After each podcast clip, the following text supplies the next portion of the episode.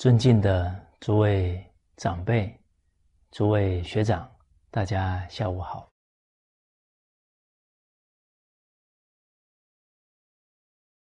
我们群书三六零的课程啊，进行到为政呢第五个纲要教化。我们看到教化。可以深刻感觉到，他对于这个时代、家庭、社会、国家以至于世界的安定与否，是一个最重要的关键啊！因为家庭、社会以至于国与国的种种冲突。种种问题呀，都跟人心有关啊，甚至于啊，天灾啊，现在这个时代的人所谓的天灾啊，也离不开人心啊。就像《尚书》上讲到的啊，做善降之百祥，做不善降之百殃啊。只要人心。善良、厚道，啊，懂得孝悌、仁爱，所有这些现阶段的问题啊，都能够化解。啊，我们看到种种人与人的这些问题啊，看起来很复杂，只要回到人心上啊。回到这个根本上去看，其实问题啊，并不是复杂的，啊，只要人心有伦理道德，他就耻于作恶了，啊，他懂得善有善报，恶有恶报的因果道理啊，他就不敢作恶，而他要明白伦理道德因果啊这些道理。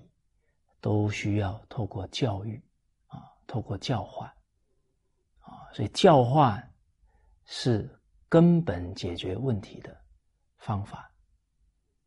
好，那为政这个政呢，管理众人之事，啊，能够管理的让家庭和乐，社会安定，啊，国家繁荣，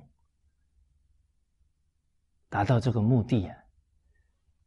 根本就是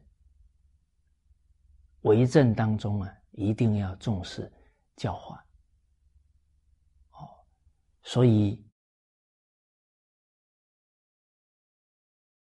谈到这个教育，我们老祖先呢，啊，有五千年教育的理念啊，教育的智慧啊，教育的经验。方法，以至于啊，教育的很好效果，啊，五千年来代代都出圣贤，而教育的主要内容有三个重要的文化组成元素，啊，就是儒释道啊三教的教诲，哦，那我们。从事于中华文化的弘扬啊，也要很清楚呢，儒释道这三教的源流啊，我们才能呢慎终追远啊，才能承先启后啊，继往开来啊，因为我们了解到呢这个三教的源流啊，就会深刻体会到圣贤圣王们。他们对当时候的人民，以至于后代的子子孙孙呢，是多么的慈悲啊，多么的爱护。好，我们先看呢这个两百二十三句，谈到儒家的源流。好，好，我们呢一起念一下。儒家者流，盖出于师徒之官，助人君，顺阴阳，明教化者也。犹闻于六经之中，留意于仁义之际，祖述尧舜，宪章文武，宗师仲尼，以重其言，于道最为高。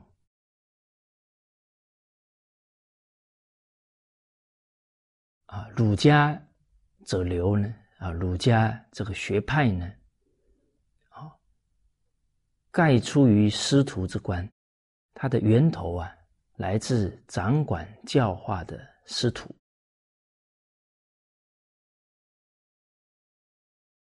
他的宗旨啊，啊，助人君啊，辅助君王。顺阴阳啊，顺应阴阳啊，明教化者也啊，他是提倡啊整个教育教化。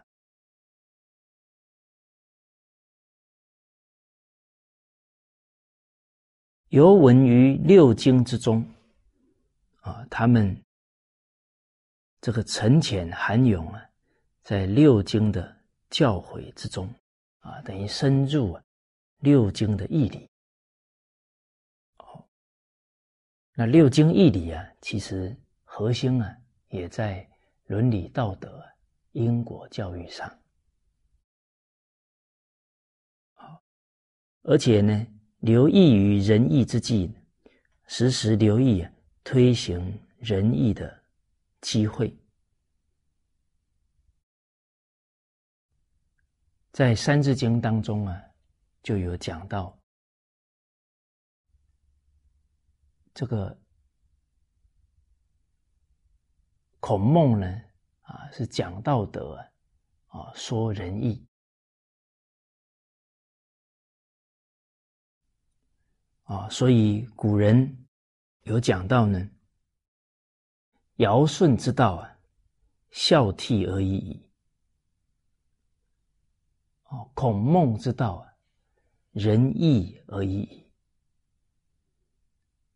啊，在《论语》当中啊，孔子讲仁啊，讲的次数啊相当多，啊，讲了一百多次。那孟子呢，阐明这个道义啊，好，从一开篇呢，就指出来，整个国家社会。是安定呢，还是为乱呢？就是毅力的差别。好，假如上下都交争力啊，这个国就危了，甚至于是家就危险。哦，在现在这个时代，家庭呢，因利啊，兄弟相残。父子相残的现象啊，已经啊变得不是新闻了。所以是整个人思想观念呢偏的太久了，而没有啊像孔子、孟子这样的圣圣人，以至于啊带出很多的贤人来留意于啊仁义之际。啊，真正呢，抓住每一个呢，能弘扬仁义大道的机会。哦，因为人人弘道啊，啊，这些仁义之义理啊，都还是要透过明理的人，一来呢，啊，用奉献的心呢，把仁义演出来，啊，再把这个义理啊。向大众宣扬，在这个功利的时代，人与人呢很难相信说啊，对方做什么事情啊，没有带任何目的，没有完全没为自己想，无私的奉献呢？一般人很难相信有这样的人。好，我认识一位企业家，啊，他当时候啊，听到朋友给他介绍，说到师长老人家一生呢，为整个正法啊，为中华文化的承存传承呢，不遗余力。都是无私奉献的，啊，甚至于是有一种使命啊，啊，纵使丧失生命啊，都一定要把文化给复兴起来。当时候呢，他听朋友啊谈到师长啊这些行词啊，他心里呢是怀疑的，啊，觉得。哪有不为自己的人？后来呢，他参与啊师长的课程，啊，他本来坐在很后座，哎，不知不觉呢，被老人家的仁慈啊的一种修养啊给吸引了，啊，慢慢慢慢的就往前坐了。那后来呢？自己呀，长期呢深入师长的教诲啊，还有儒释道的经典。哎，他现在也是抓住机会啊，啊，面对政治人物，面对企业界的领导者，都给他们强调呢教育的重要啊，仁义的重要啊，所以确实呢。人之初，性本善。啊，真的有全然履行仁义之道的圣贤人做表率啊，自然会带动起一批一批呀，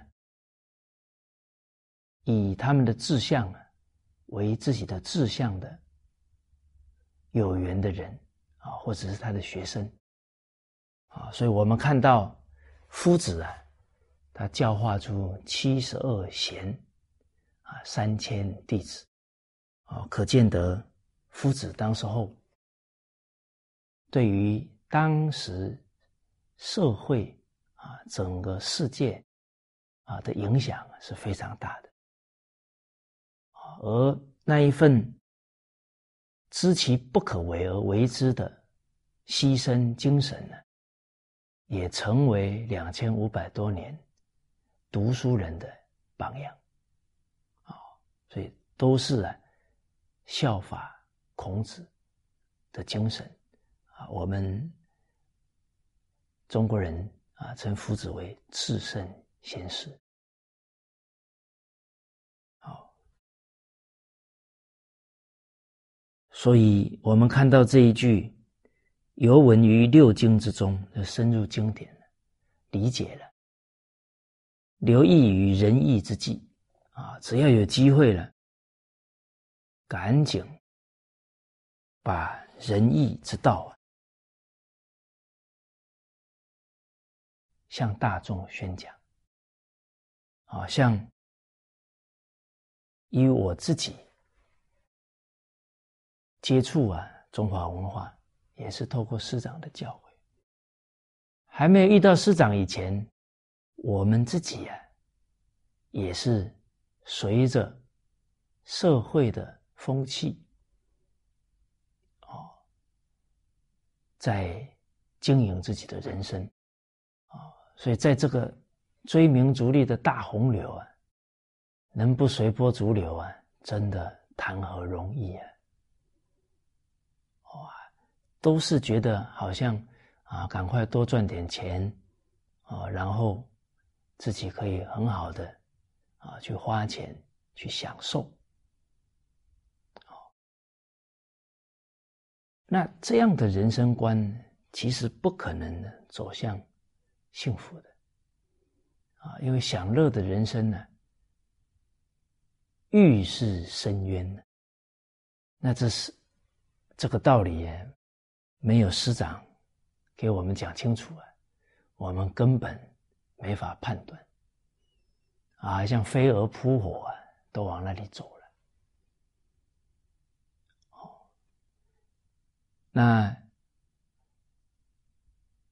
哦，所以人生呢，总在遇缘不同。啊，因为遇到师长，所以人生改变了。啊，所以经师易遇啊，人师难招啊。要遇到能把人生的真理真相讲清楚、讲明白的名师，确实是人生的最重要的缘分。啊，父母给了我们生命啊，啊，老师给我们慧命，啊，我们的人生才走得有意义、价值，而且我们才真正能够带领我们的后代子孙。以至于生命当中有缘的人走向正确的人生观，不然走到享乐去啊，那是往禽兽的方向、欲望的方向在走了。哦，那样的人生呢，是越来越空虚啊，越来越苦。为什么？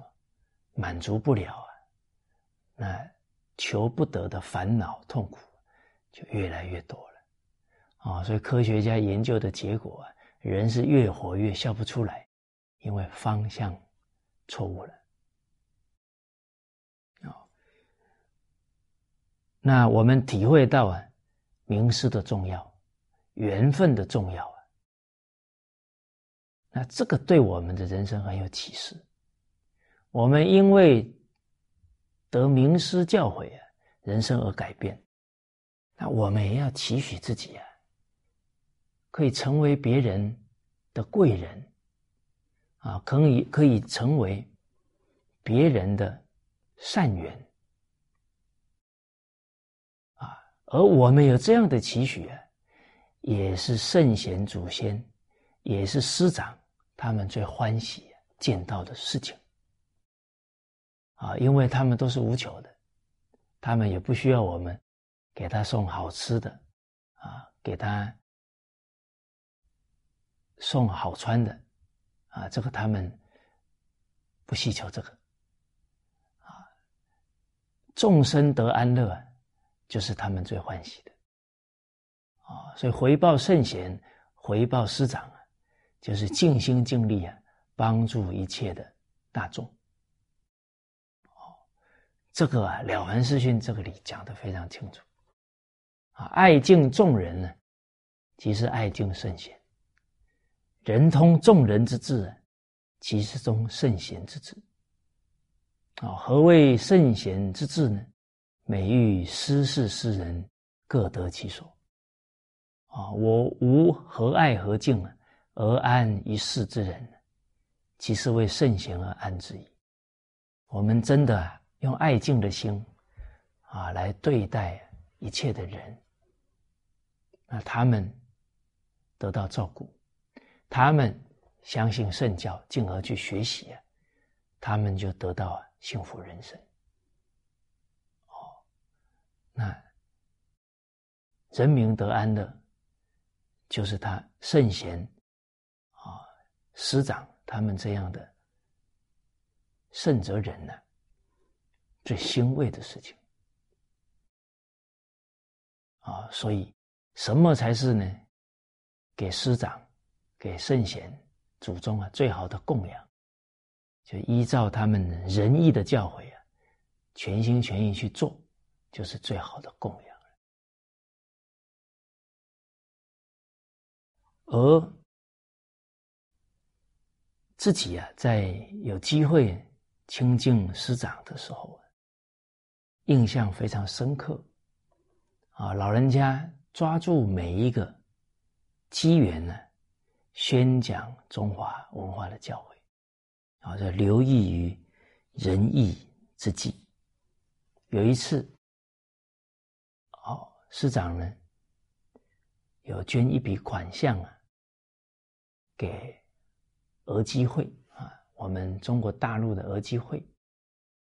好，那希望呢这些伦理道德教教诲啊，能够在社区里面播放，因为一般一些社区啊，他们都有居民啊共同啊办活动的空间啊，那平常也没有人用啊，哎，就可以啊啊在那些空间哦那些。会议室里面，哎，可以播放这些教诲，啊，让居民啊都可以常常的熏习啊这些伦理道德。那这个捐款仪式过后啊，啊，刚好接近中午用餐，我记得那一次啊是在蒙古厅啊，人民大会堂的蒙古厅啊。吃饭，这个桌子非常长啊，哦，可能也有十几公尺，那对面坐啊，师长坐在正中间呢，那两边呢都有坐着人，啊，离师长的距离啊也都相当远，啊，可能都在远处啊都有到五公尺、六公尺左右。啊，坐的长长一排，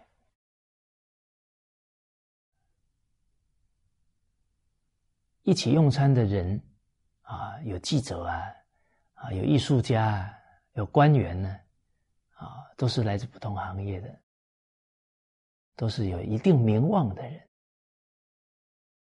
那大家坐下来呢，一开始都是在聊天，啊，声音也不小。哎，看到老人家。啊七八十岁的长者坐在那里呢，对着身边的人呢，啊，在讲中华文化。哦，那空间很大，其实讲起话来是很好奇的。哎，可是老人家非常真诚，啊，在跟大家分享啊老祖宗的文化。哎，突然呢，观察到。大家慢慢慢慢的都不讲话了，啊，连最远的人呢，都专注的呢，在听老人家谈中华文化，啊，当场那个气氛呢，哎，让人家也很感动，啊，所有的人专注啊，听老人家教诲，啊，这是老人家的真诚呢，爱心呢。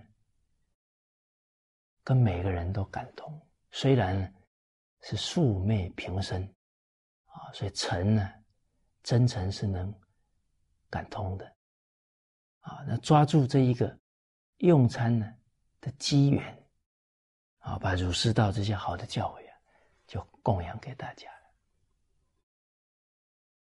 那我们有缘呢，清净老人家看到他的行持啊，那我们要珍惜。这个缘分呢，就要把老人家诲人不倦，就时时希望啊，人能够啊了解中华文化的殊胜，进而能够啊有学习的机会，啊，帮一切有缘的人呢造殊胜的法缘，哦，那这个都是体现出啊仁义的精神。那我们能亲眼看到啊，那终身呢都不会忘怀。那也期许自己啊，在每一个因缘，在面对每个人，都能效法师父的这颗仁慈之心。好，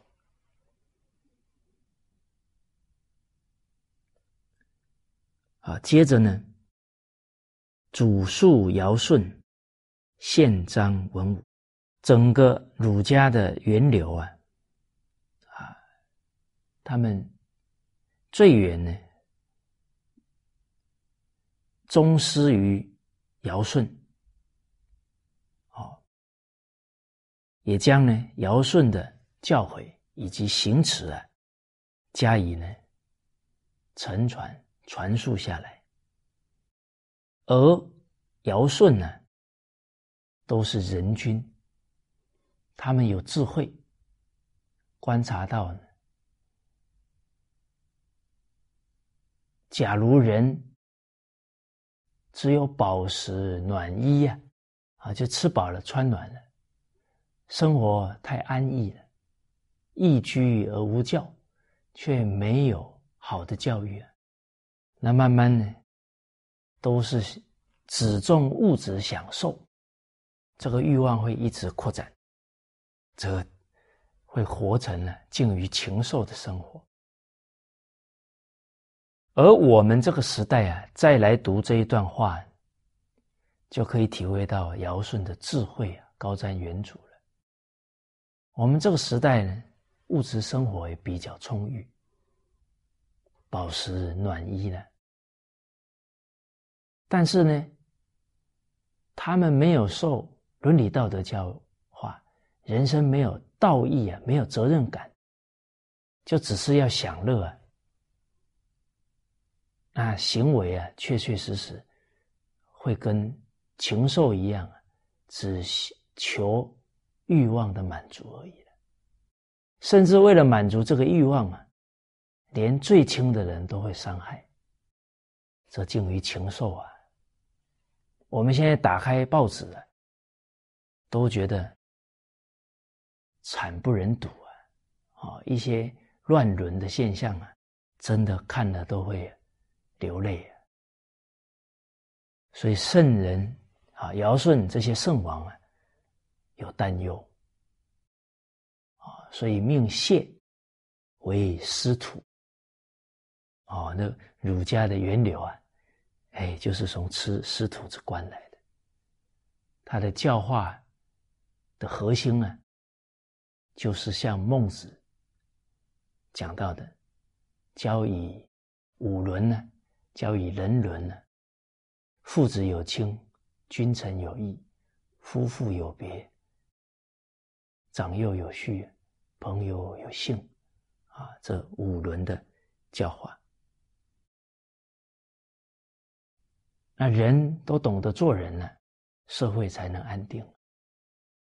啊，所以由领导者带头来落实，带头来学习，哦，而这一些深入圣贤经典的读书人，啊，辅助国家领导者，辅助各个地方的地方官、父母官，来从事教化工作，啊，就像。中国大陆啊，现在，呃，习近平主席啊，全力的在弘扬文化，啊，恢复文化啊，他自己呀也是以身作则。而我们也了解到，大陆现在各地的官员呢，都在学习群书治要，哎，邀请很多啊专家学者。啊，来授课。那这个助人君呢，高到国家领导人，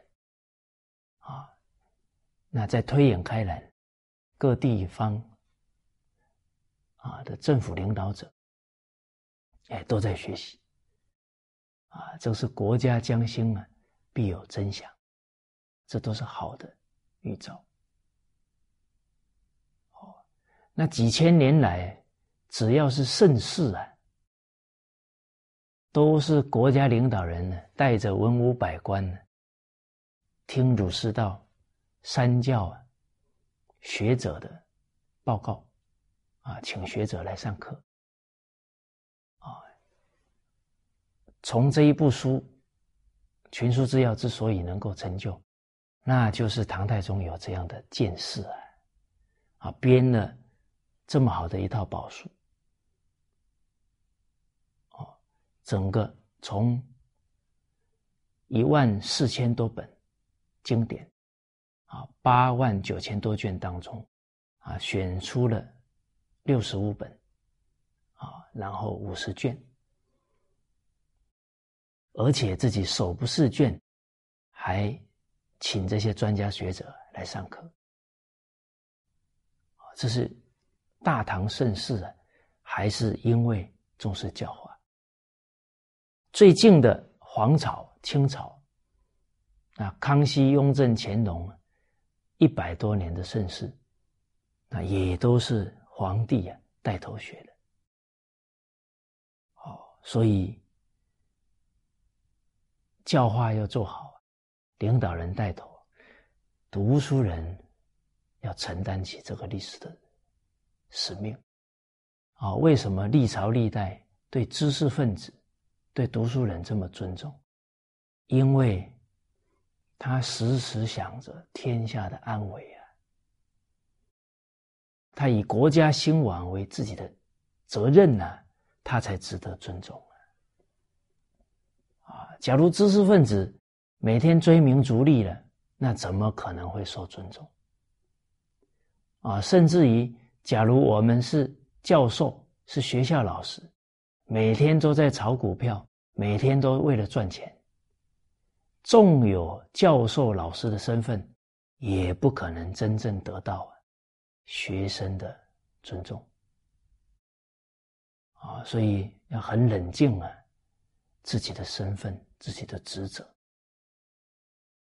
企业家是商人啊，可是现在我们中国大陆各地的传统文化，都是企业家出钱扶持，都是企业家开车来接送这些学员的，很让人感动啊。所以企业家现在很受尊重啊。结果，现在学校的教授、学校的老师，学生还叫他老板，不称他老师，啊，让人家感觉好像学校很重视啊，收学费赚钱。哎，教化啊，传道授业解惑啊，不够重视，那慢慢学校老师的这种。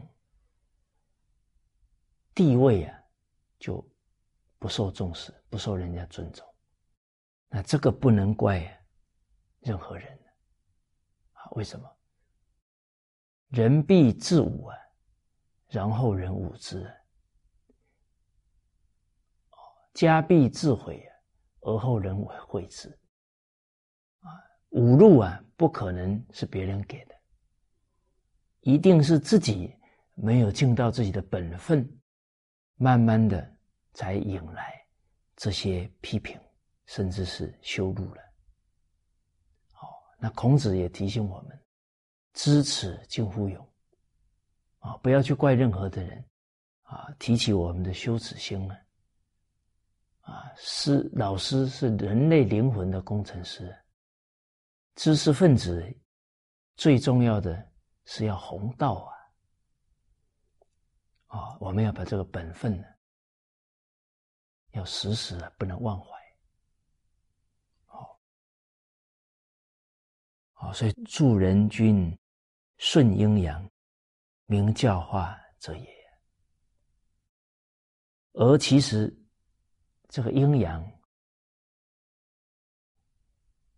要顺呢，啊，长幼尊卑，这个都离不开阴阳啊。在。团体当中，君是阳啊，臣是阴啊。啊，在夫妇当中，丈夫是阳，哦，太太是阴啊，啊，乾坤阴阳啊，我们能顺着这些阴阳啊，尊卑长幼，这样就不乱了。哦那你领导者没有阳刚，没有责任，下面的人以下犯上，那就乱了。哦丈夫对家庭没有责任，我们看男不忠良，女不柔顺，这个就是不顺阴阳啊。在《太上感应篇》在对于男女。的特质中国字这么多了，就挑两个字来诠释男女的特质，用的很有义理啊，很有味道。男人忠良，忠敬忠，忠诚啊，尽心尽力，这是忠。一个男人呢，对父母、对妻儿都是尽心尽力，他是多么可靠啊，可以依赖的人。啊，男人没有忠诚，啊，没有责任感，是不可靠的。忠良良善良，啊，做什么事情啊都对得起良心，养不愧于天，俯不作于人，这才是大丈夫。哦，所以男人属阳刚啊，女不柔顺，女人是阴柔之美啊。女人假如不柔不顺，这个家庭的气氛呢就很紧张了啊。你说一个女人脾气大啊，那孩子从小都是在压抑当中成长，人格不可能会健康哦。那由于女子的柔顺呢，可以调和家庭了很多的气氛。哦，因为一家人住在一起啊，就好像舌头跟牙齿这么近，难免都会啊咬伤了，会有家人难免有所摩擦啊。这个时候啊，女子柔顺呢，可以化解调和很多的。这些小矛盾就不会激化。可是女子假如太刚强了，哦，又很强势的时候啊，那没事都变有事，小事可能都变成大事了。哦，所以这个顺阴阳啊，这些理啊，也要让人明白。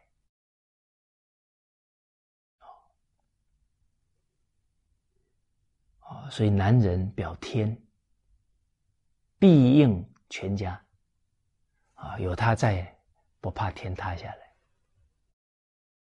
啊，所以父亲给我们的感觉很有安全感，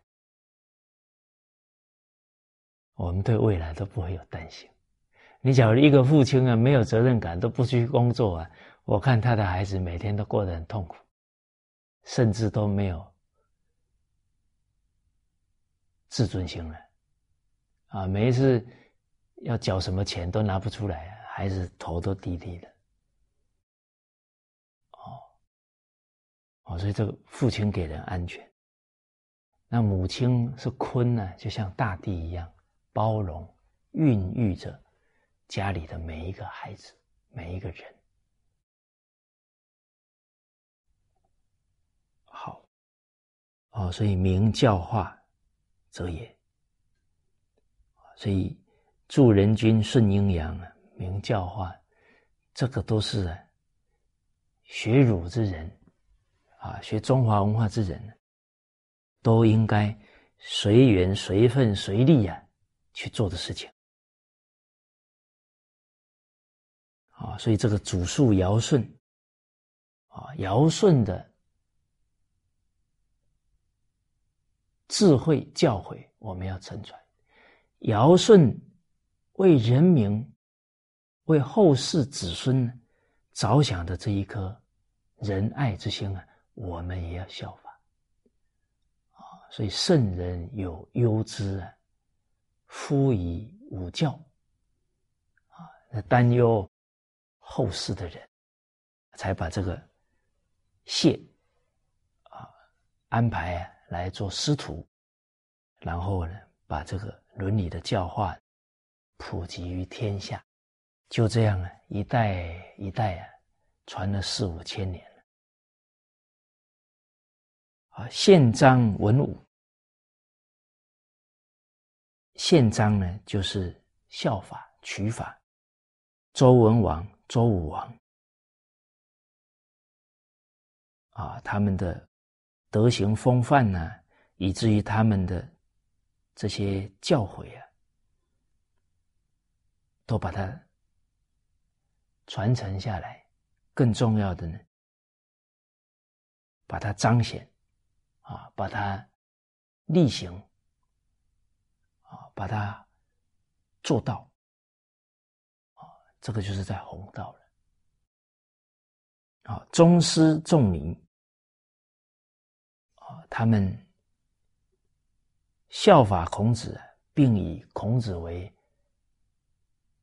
老师。就至圣先师孔老夫子，而我们看到这一句“祖述尧舜宪章文武，宗师重礼”，可以了解到呢，儒家很重视啊文化的承传，所以文化呢靠师道承传。好，那我们尧舜禹汤文武周公。到孔老夫子，这个是一脉相承的道统，而他们是用什么态度呢？再把文化传下去呢？我们以夫子为最好的榜样。夫子是述而不作，信而好古。述而不作啊，对老祖宗的教诲非常佩服。啊，决定啊，没有傲慢，啊，述而不作，信而好古啊，没有怀疑，完全相信老祖宗讲的是真理，才能传那么久。而那个好古啊，那个好就是决定啊，没有一分一秒浪费掉，一有时间呢，赶紧学习。我们看夫子到晚年都是这个。态度啊，韦编三绝，学习易经。这个易经的经书啊，是牛皮带呀，啊捆起来的。夫子好学到呢，这个牛皮带呀，断了三次啊，可见夫子啊，翻阅经书的次数啊，太多了。啊圣人尚如此好学，如此谦卑啊！我们后人程度不如夫子，更要学习他的态度啊！现在人对于老祖宗的教诲还不够深入，就常常就有自己的创造发明啊，很可能呢自己悟的呢偏离了经典。偏离了圣贤的精神了啊！所以还是要效法夫子的精神，要述而不作啊！不能自己有什么创新的看法啊，就讲给别人听啊！假如所悟的跟经教不相应啊，可能就误人子弟啊，可能就断人慧命了。我们看夫子谨言慎行，夫子在谈话过程当中啊，都是述而不作的。从《孝经》我们去体会，夫子讲一段道理，最后都会把相应的经句举出来。啊，比方天子章，在上不骄。爱亲者不敢恶于人，近亲者不敢慢于人。啊，最后，辅行云：一人有庆，照明赖之。这是上书的教诲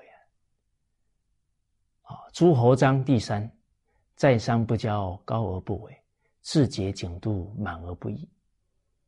啊，这当一个国君的心境啊，诠释清楚之后。哎，把《诗经》里面的相应的义理啊做总结啊，所以诗云：“战战兢兢，如临深渊，如履薄冰。”啊，所以所有阐述都跟义理相应，决定没有自己的创造发明。哦，所以世间好话、世间的真理啊，圣贤人说尽了啊，决定啊，不能够顺着自己的意识啊而偏离了经典，要依法，不能依人。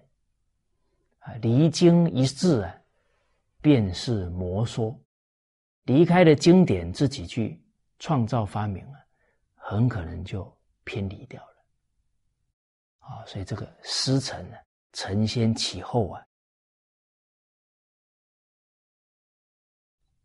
对于整个文化啊是非常重要的环节。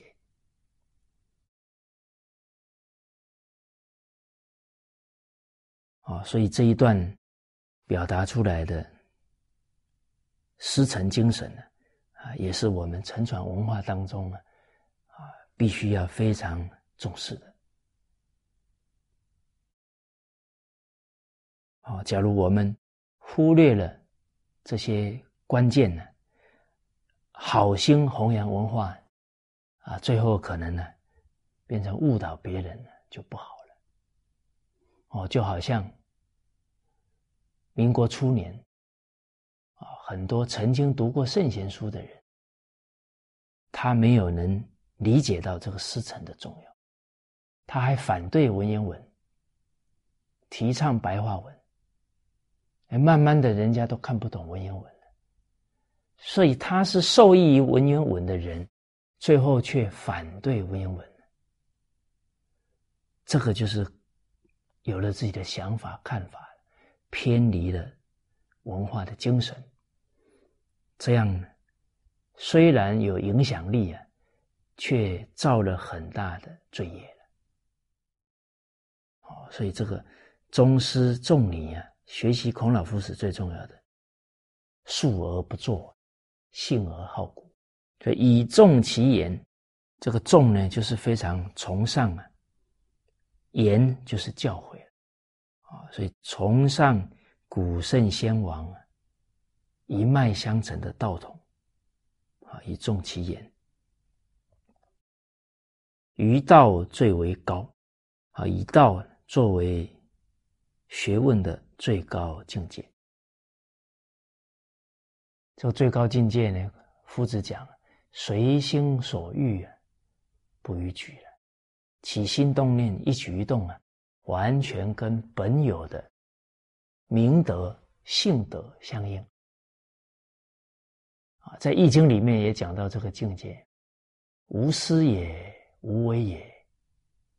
寂然不动啊，感而遂通天下之治。他气入道了，道道法自然呢，气入道之后，都是啊顺性德而为啊。那性德是真诚的，可以感通一切万物了。好，所以。儒家修道啊，都是往这个方向目标啊在迈进啊，其实就是恢复真心，恢复性的。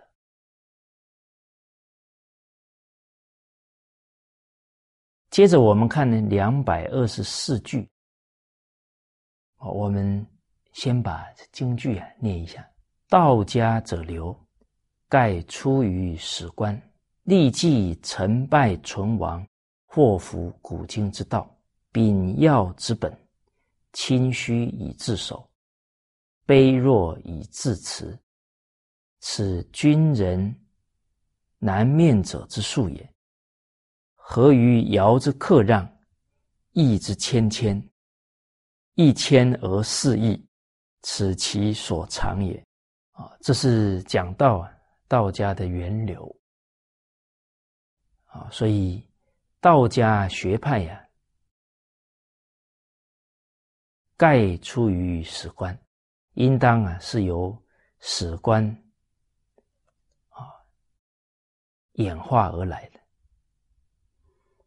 那既然是史官呢，他对整个历史这些成败存亡、祸福啊，都从历史当中啊体会的很深。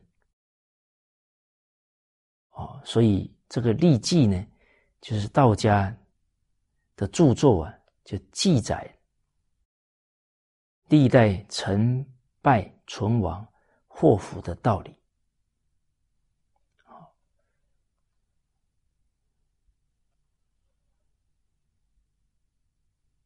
而且呢，秉要之本，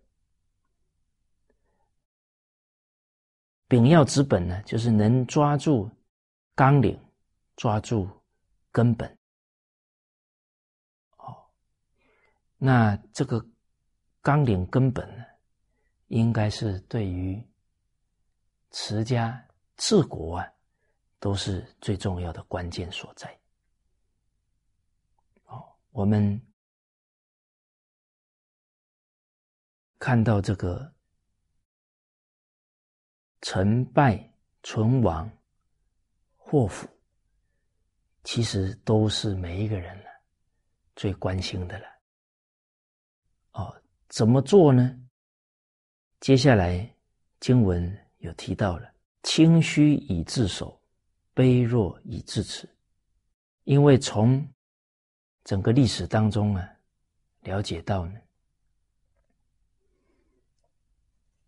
啊，比方李商隐。啊，在咏诗当中讲的一段话啊，历染前贤国与家，所有的家族，以至于国啊，他们的成败在哪里？成因为勤俭，败因为奢侈。啊，那就总结出来啊。成败的关键在于勤劳节俭，而不能够啊奢侈。所以历史啊，就像一面镜子一样了。哦。所以唐太宗先生说：“以以镜以铜制造啊，可以正衣冠。啊啊，以铜为镜啊，可以正衣冠。以史为镜啊。”可以知兴替，啊，这边兴替就是成败存亡啊，啊，以人为镜啊，就可以明得失了，啊，身边正直的人劝我们，我们肯听啊，对自己的得失啊能了解，进而去改善。那我们刚刚讲到，既然奢侈，国家会败；啊，勤俭呢，国家会兴。那这个奢侈啊，就是因为重欲了。啊，人能够寡欲啊，那当然就不可能遭灾祸了。好，所以清虚、清净、虚无啊，这个就是无欲啊。啊把欲望呢，能够节制，啊，能够慢慢的放下欲望，啊，来自守呢，那当然可以保持啊自己的节操德行。所以欲不可纵，啊，乐不可极呀。把乐极啊，就生悲了，啊，纵欲啊，人的灵性啊，就不断的沉沦了。所以无欲啊，则刚；有欲啊，则抵不了诱惑啊。这个名节操守啊，就没有办法保持了。哦，所以这个清虚以自守啊，其实。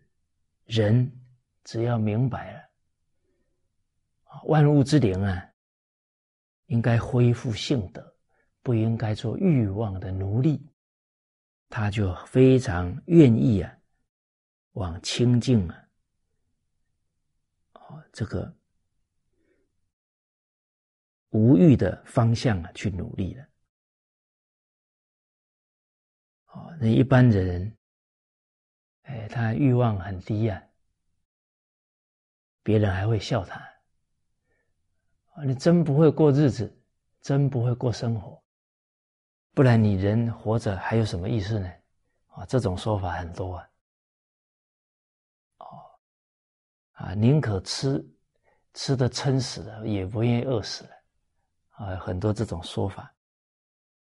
哦，那其实，除非已经明白人生的意义啊，是灵性的提升呢，是智慧德行的提升呢，而不是享享乐纵欲，他就会守的非常的自在。人不知啊，而不愠呢。好，卑弱以至此，啊，谦卑。柔弱，以自我克制，啊，谦卑啊，牵挂六爻皆吉呀，啊，柔弱能胜刚强，柔能克刚啊，以这个谦卑柔弱啊，来自我克制习气啊，这刚强傲慢呢，也都是。我们不容易克服的习气，啊，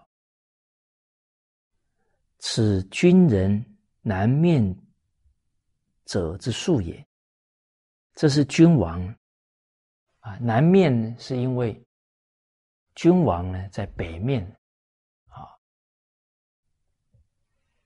他向着南方，啊，那我们臣子。啊向北面是礼拜君王的方向，好，所以这个南面就只是指的是啊，他是统领国家的君王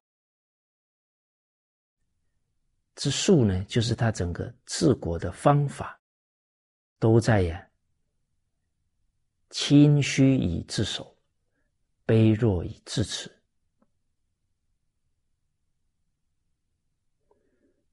而这个精神呢，具体呢，举到了尧王啊，尧的自我约束，何于尧之克让？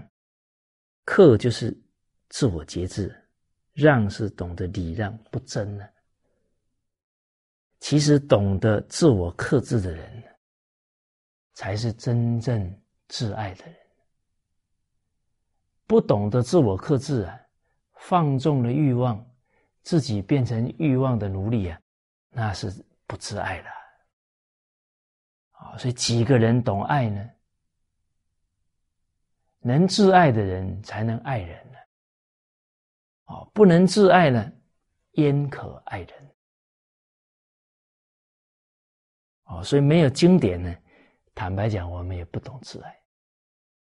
啊，我们看到现在年轻人的身体越来越糟，他就是享乐啊，吃不正常，睡觉不正常，生活不正常，他们觉得是让自己快乐，事实上是在摧残自己啊。哦，所以尧之克让，这是挚爱，这也是懂得爱人，而且他是领导者。要做出好的榜样，这是真正的慈慈爱哦，因为对于臣民的影响，最深远的呢，还是以身作则。我们下一篇《爱民》啊，啊，就有尧帝呢的风范记载的蛮仔细的。那像夏朝的开国君王大禹，他也是克让做得非常好。哦，您看他这个克，节制自己的的嗜欲啊，饮食很简单，不浪费，把省下来的钱呢，能够好好的供养祭祀祖先，那必得祖先庇应啊，因为他孝顺啊，慎终追远啊，明德归厚啊。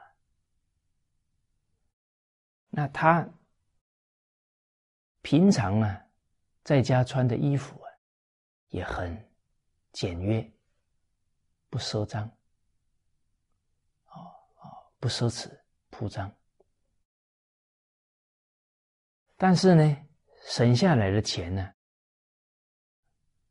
用在啊他自己啊，面对群臣啊，面对重要场合啊，他表达啊对臣民的尊重，所以那个礼服啊都非常的隆重啊，很穿的非常正式，哦，庄严，这是落实了对人。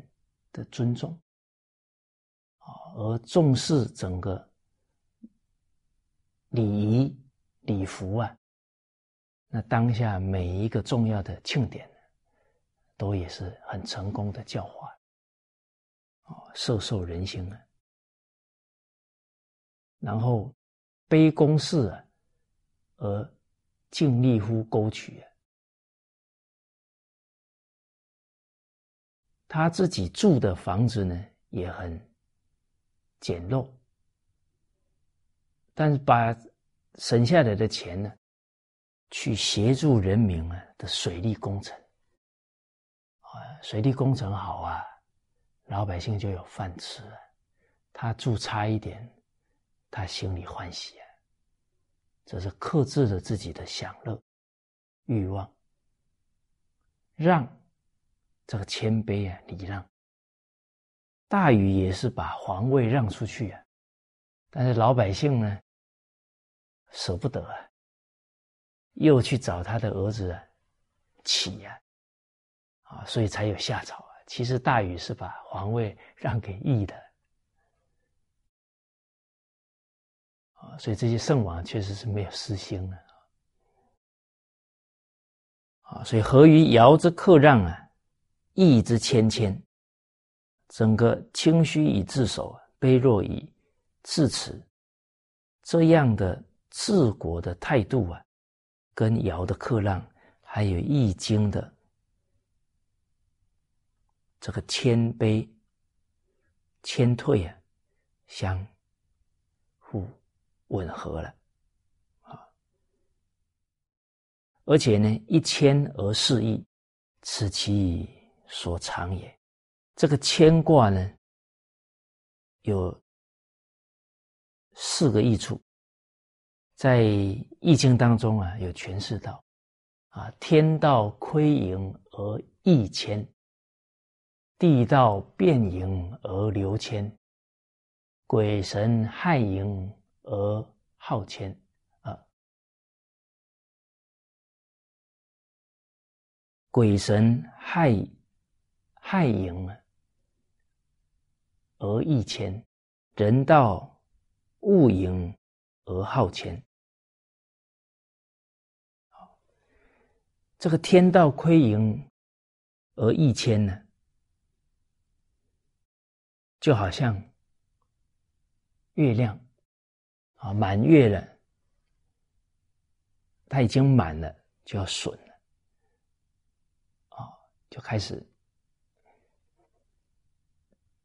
从满月啊减损了，啊，这从天道当中啊，对于满呢是亏的，啊啊，对于啊这个谦的呢是助长它的，大地呢哦就像水。这个地方已经满了，它就溢到其他的地方，所以变盈，盈是盈满了，啊，流向啊虚的地方，啊，所以地道变盈而流谦。那鬼神看到傲慢自满的人，啊，都会很生气啊，所以害盈哦而福谦啊，降福于啊谦卑的人，好帮助啊谦卑的人啊，所以一个人谦虚啊，天地鬼神都保佑啊。那在人与人当中呢，人道物盈，讨厌自满傲慢的人。啊，所以曾国藩先生说。讨人厌呢，败在一个骄字啊，骄傲啊，走到哪人家都讨厌。啊，所以人道恶淫而好谦，喜好跟谦虚的人交朋友，一起合作。啊，此其所长也，这是道家所崇尚的啊，道家始祖啊，老子、李耳啊。老子有讲到，他有三宝，啊，一持二俭，三个三者不敢为天下先。而老子把勤俭、把谦退啊，做出表率，就让学习的人呢，能够守住节俭跟谦退。那他的人生呢，就是有福报的人，就是啊可以生存、可以成就的人。但违背了这个原则呢，可能就要败，就要亡，就要有祸了。哦，所以这圣贤人，包含为人父母，真正慈爱啊，表现在教化孩子或者教化他人呢。把最正确的人生态度、人生观，能够啊，把他们引导正确。哦，现在的孩子很多都成为欲望的奴隶了，那是父母宠爱呀，不清楚呢，应该教他们谦卑节俭，所以爱之不以道啊，是所以害之也。啊。懂了道理了，本来可以把孩子教成圣贤，结果不明白道理了，反而爱护孩子，让他灵性越来越堕落，这是非常可悲啊，也是非常令人惋惜的事情。啊，所以为人父母、为人领导、为人老师啊，首先要。自己啊，深入经藏，用智慧啊，来教化孩子、学生，啊，教化下属才对了。所以教化所重啊，自我的教育，得自己先觉悟啊，得自己先明白人生正确的方向、正确的价值在哪，啊，自然。先觉觉后觉，啊，这都是儒家特别重视的修学的次第了。啊，所以道家的三宝啊，一持，二俭，节俭，三不敢为天下先，这个就是谦卑了。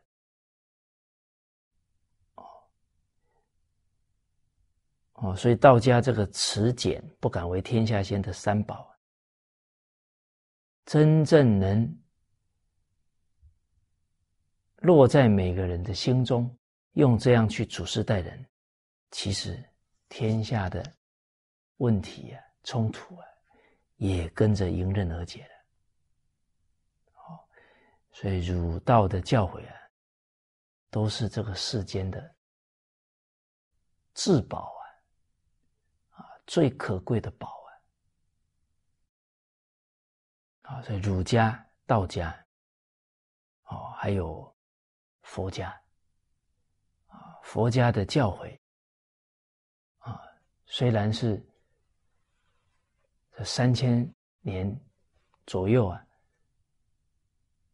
啊，在周朝的时候，啊，释迦牟尼佛呢诞生在印度，差不多东汉明帝啊，啊，传到中国来将近两千年，啊，也教化了神州大地的百姓，而且呢，跟儒家、道家啊融成一体。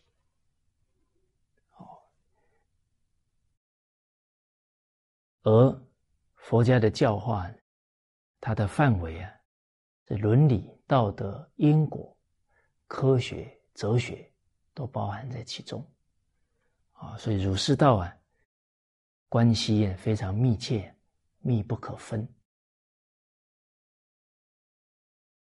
而三教圣人都是牺牲奉献啊，像释迦牟尼佛从事教化工作。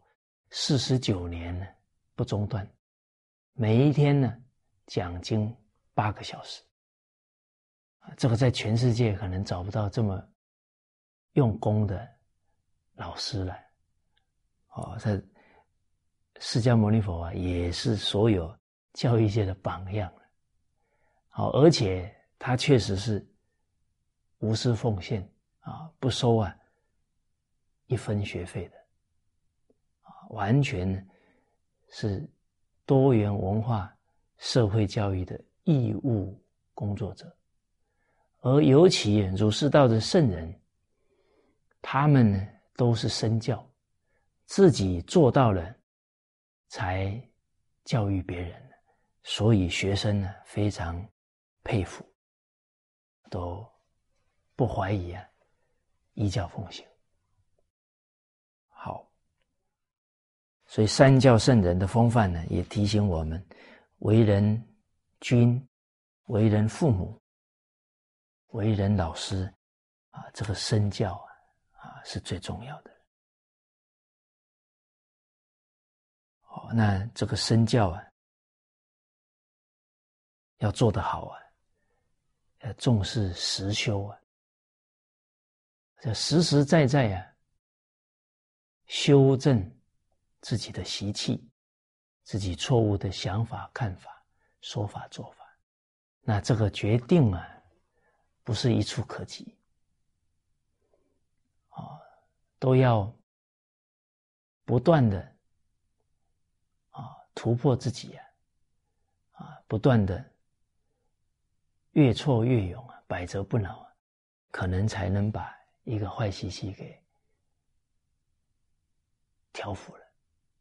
哦，比方说贪的欲、贪的习气，啊，比方说嗔恨，啊，情绪化的习气，这个都要下真功夫才行。啊，真功夫要下到什么情况？死都不怕，就怕这些贪嗔痴的念头起来。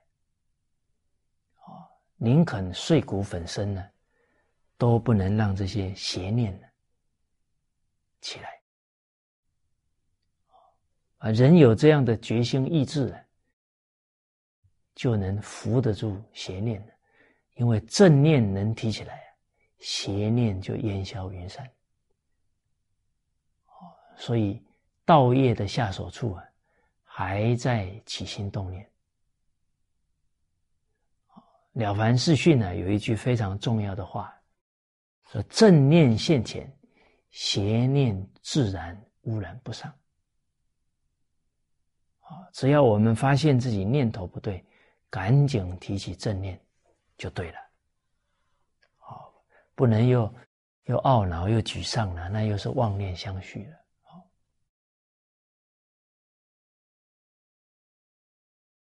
教化之后呢，第六个纲啊。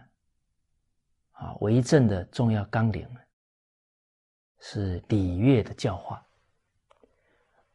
那礼乐教化这个部分呢，礼乐老师呢，他是从事传统文化这九年多啊，他主要都是讲礼的部分。啊，所以文道有先后啊，啊，术业有专攻啊，他也很有使命啊，对礼乐教化，他特别重视，也特别用心啊，去深入啊，所以这一个部分啊的京剧啊，啊，就请李老师啊，跟大家来分享啊，他学习的心得。那。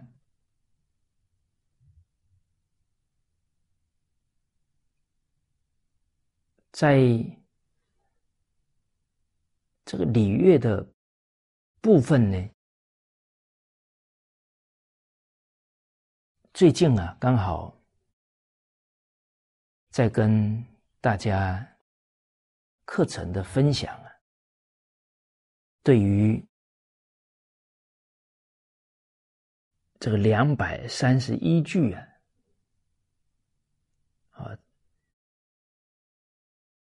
自己啊，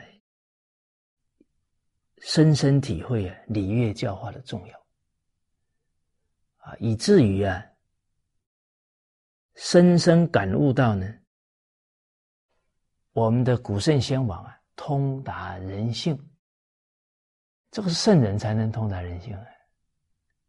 实实在在讲呢，我们一般的人呢，连自己都不能很好的了解。更何况说去通达人性呢？哦，所以治理作业都是圣人做的事情啊。那结果我们后世的人很狂妄啊，不懂得礼乐教化的深意，还批评，这个这一批评啊，就误导了广大的人民了。结果这一两百年都忽略了礼教啊。所以天下大乱了。你看家庭里面的冲突何其多。假如有礼教，那父慈子孝，那孩子都是父母教须敬听，父母则须顺承，都是兄道友弟道恭，啊，都是长者做命来做。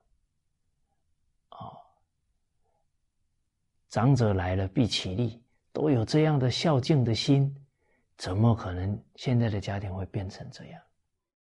所以礼教啊，就好像防患洪水泛滥的堤坝，你把堤坝撤掉了，洪水焉有不泛滥的？我们把礼教去掉了，人的欲望哪有不放纵的道理？所以这个时代啊，我们必须深深反思，静下心来啊，深入老祖宗这些教诲，才能明白他深谋远虑啊、防微杜渐的教育智慧了。我们看到这两百三十一句：“婚礼者，将合两性之好，啊，缔结两性啊。”交好的礼仪啊，在整个结婚的过程啊，每一个环节，它都有很深的意义在其中。那可以促成呢两个姓氏啊融为一家人啊。对上来讲呢，上以事宗庙啊，婚姻。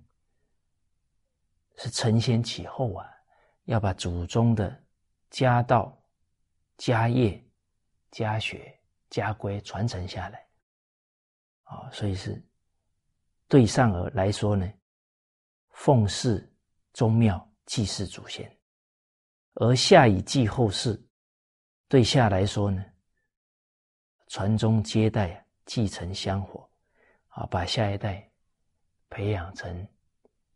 好儿孙，啊，那让孝道、让家道代代承传下去。故君子重之，啊，君子啊非常重视婚礼，啊，其实想到师长啊，当时候在澳洲啊，去参加昆士兰大学他们办的研讨会，就是在研究啊，怎么化解冲突啊，促进世界安定和平。啊，市长当时候就讲了，啊，要化解冲突啊，首先呢，要把冲突的根源找到，就像大大夫治病，你得得把病根找到，才能对症下药。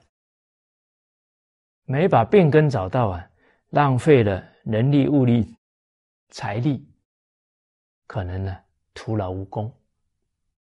啊，就像联合国。开会开了三十多年，世世界还是越来越乱，啊，这些和平工作者他们的存心也很可贵，但是假如没有找到病根，那很可能无功而返，甚至于啊，连他们都有可能做到信心啊都受受到动摇。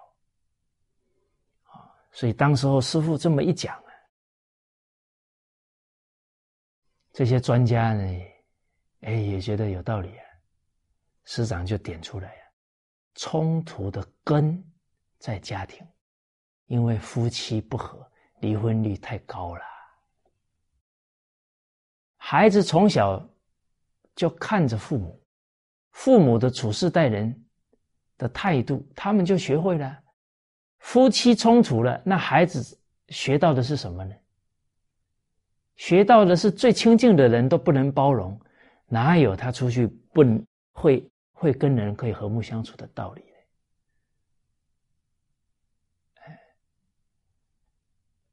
但是，假如夫妇和乐，互相尊重，互相感恩，互相体贴，那孩子不就学到怎么去爱人吗？所以《中庸》讲啊，君子之道，造端乎夫妇啊！啊，一个家庭啊，夫妇是核心啊。所以接下来这些句子就彰显这一点。因为有夫妇的结合，才有父子，才有兄弟呀。那夫妇不和，父子怎么亲呢？兄弟怎么和睦呢？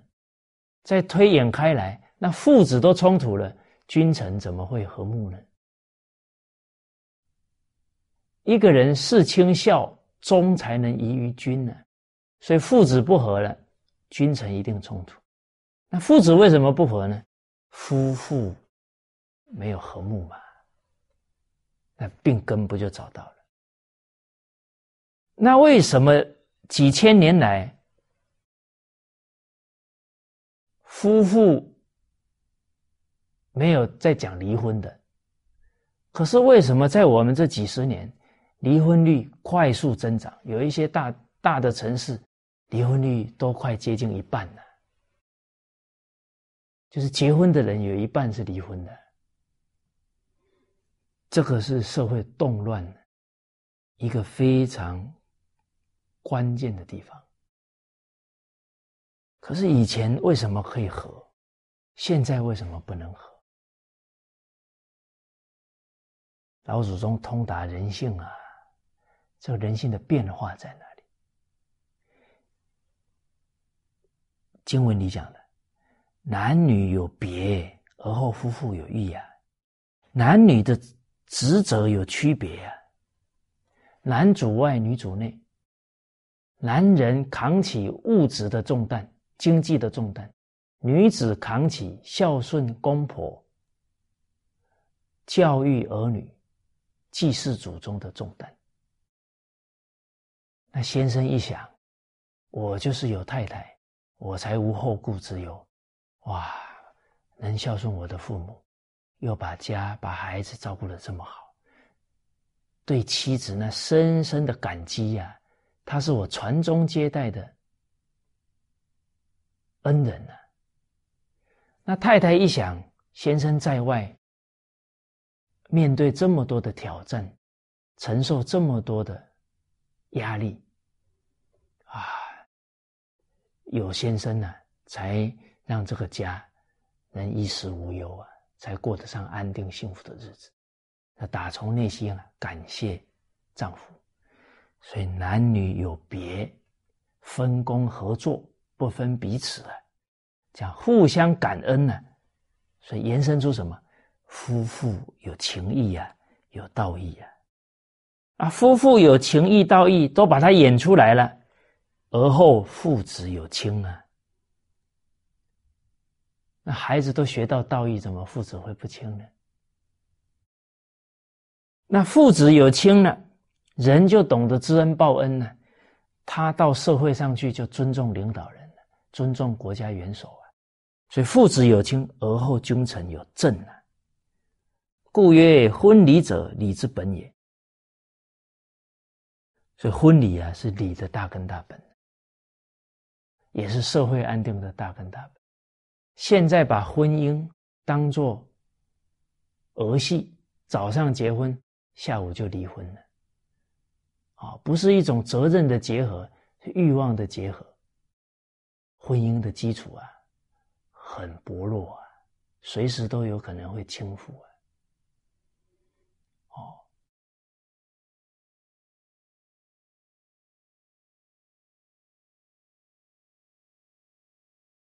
而这个男女有别，就把整个家庭里最重要的。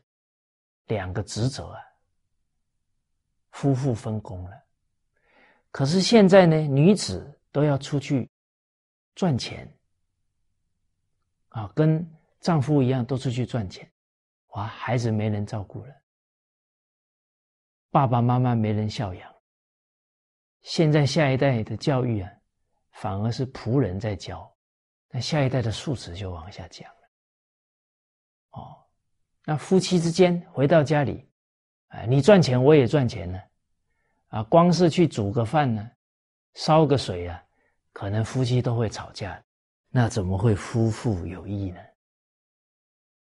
哦，哦，所以这些男女有别啊，而后夫妇有义，这些义理啊，这些做法对人性的影响啊。对我们这一代人，真的值得冷静下来，好好的去体会了。好，那这一节课呢，就跟大家先交流到这里。好，谢谢大家。